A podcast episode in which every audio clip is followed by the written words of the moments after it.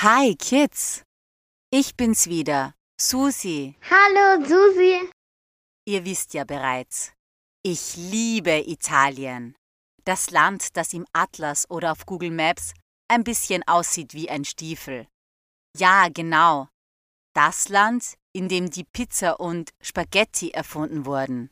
Und heute möchte ich mit euch genau in dieses Land reisen und euch dort die Geschichte der Eiscreme, also des Gelato, erzählen.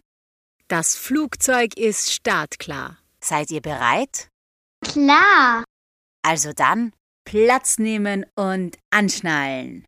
Los geht's! Flight attendants, please the gap. Be seated.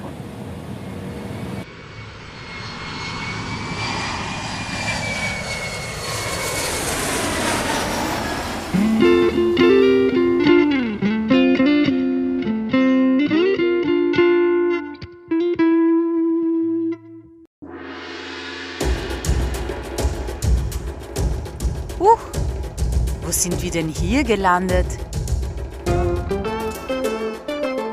Das klingt ja eher nach China als nach Italien.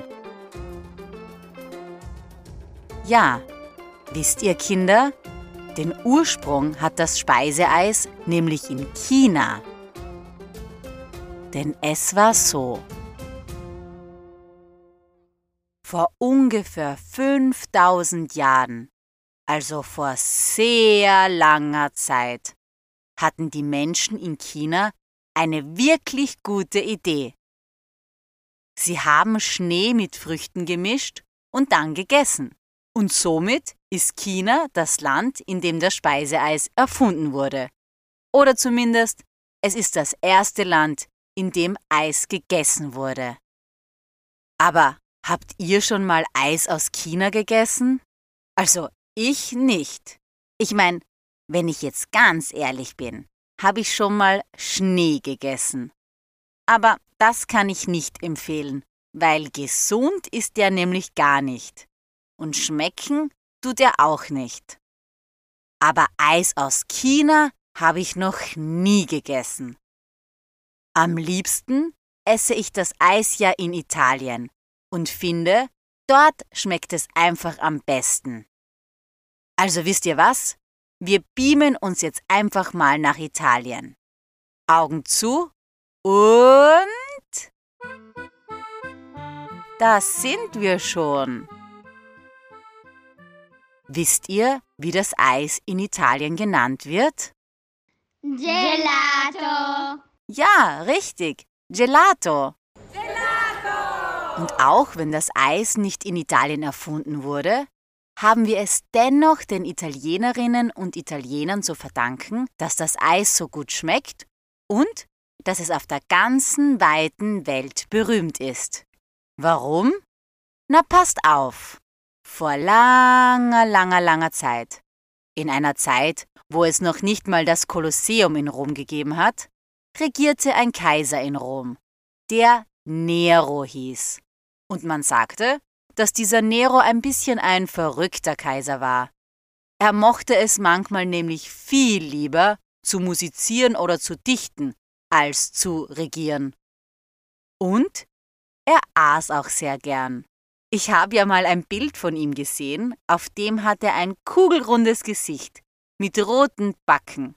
Und das verrät, dass er nicht gerade Hunger leiden musste. Und eines Tages hat Nero herausgefunden, dass es in den Alpen Schnee gibt. Und dass der Schnee dort oben am Berggipfel auch dann liegt, wenn es unten in der Stadt schon ganz schön warm ist. Schließlich ist es in den Bergen ja generell kälter. Puh. Da geht ja auch immer so ein kalter Wind. Und daher hat der Kaiser Nero an warmen Tagen seinen Sklaven befohlen, die Stadt zu verlassen und in die Berge zu wandern, um ihm kalten Schnee zu bringen. Mit diesem Schnee wollte der Kaiser Nero keinen Schneemann bauen. Nein, er wollte ihn mit Früchten oder Rosenwasser mischen und dann essen.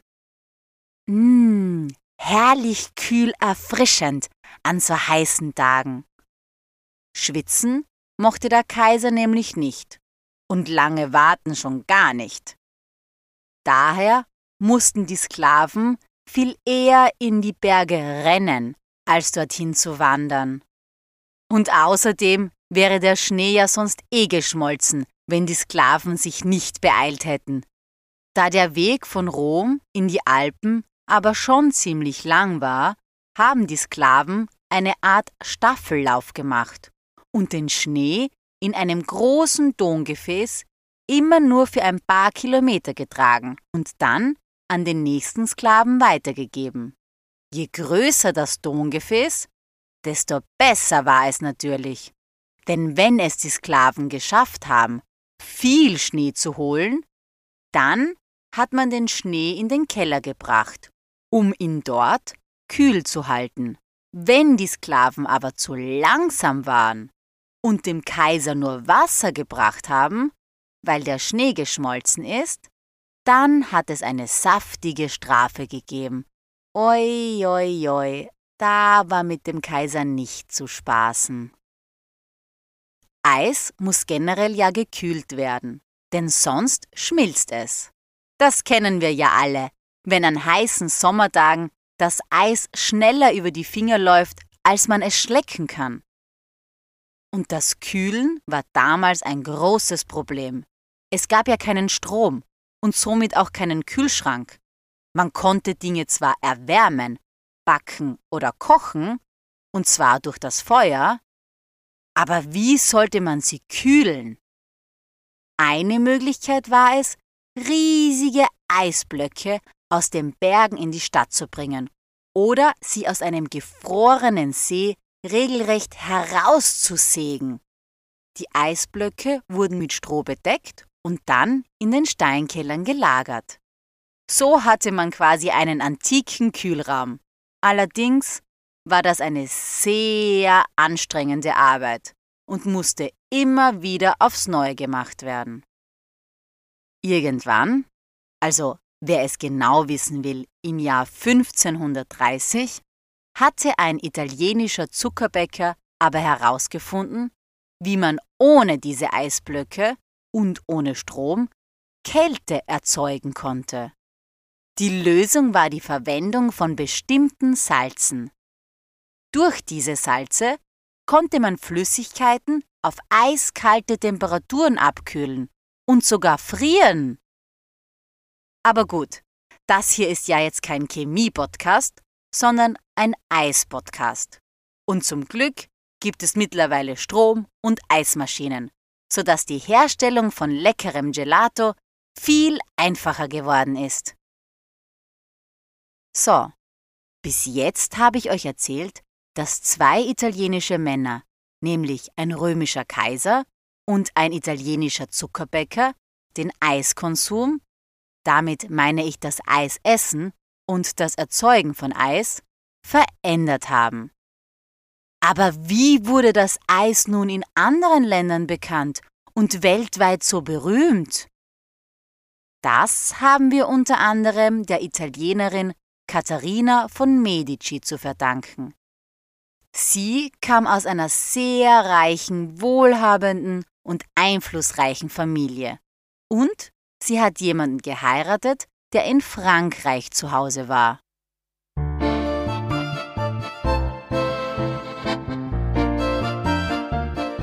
Weil sie die italienischen Gerichte so gern gegessen hat, ist sie nicht alleine zu ihrem Mann nach Frankreich gezogen, sondern hat ihren italienischen Koch mitgenommen.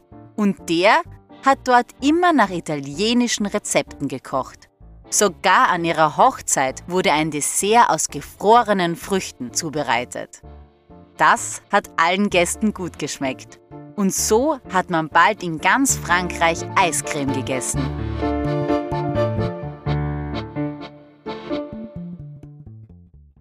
Jetzt ist aber nicht nur diese Katharina von Medici in ein anderes Land gezogen. Nein, das haben auch ganz viele andere Italienerinnen und Italiener gemacht. Auf der ganzen Welt haben sie sich verteilt. Zwar nicht alle wegen einer Hochzeit, sondern auch wegen der Arbeit. Aber genau deshalb hat es dann gar nicht mehr so lange gedauert, bis man die ersten Eisdielen auch in Deutschland oder Amerika eröffnet hat. Heute bekommt man Eis ja in jedem Land. Aber natürlich ist das mittlerweile kein Schnee mehr, sondern man macht es meistens aus Milch oder Schlagsahne. Es gibt verschiedene Rezepte und die besten sind Geheimrezepte. Deshalb kann ich sie euch leider nicht verraten. Ich habe mal gelesen, dass die Menschen in Neuseeland, Australien und in den USA am meisten Eis essen würden. Und dass es in Dubai ein Eis gibt, das über 700 Euro kostet. Da wäre nämlich essbares Gold drin. Und ich kannte jemanden, der konnte problemlos zwölf Kugeln Gelato essen und sogar mehr. Und im Süden Italiens isst man die Eiskugeln sogar im Brioche, also in süßem Weißbrot, so wie Nutella oder Marmelade.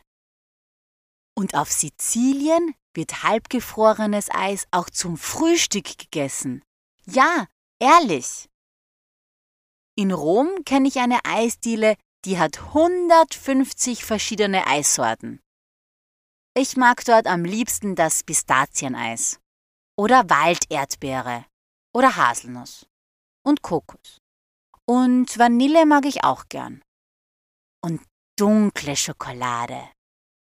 Und und für heute ist genug. Mehr erzähle ich euch ein anderes Mal. Denn merkt euch eins, ich will und wollte mehr. Also gibt's auch mehr von mir zu hören. Ciao und bis bald. Ciao. Bis bald.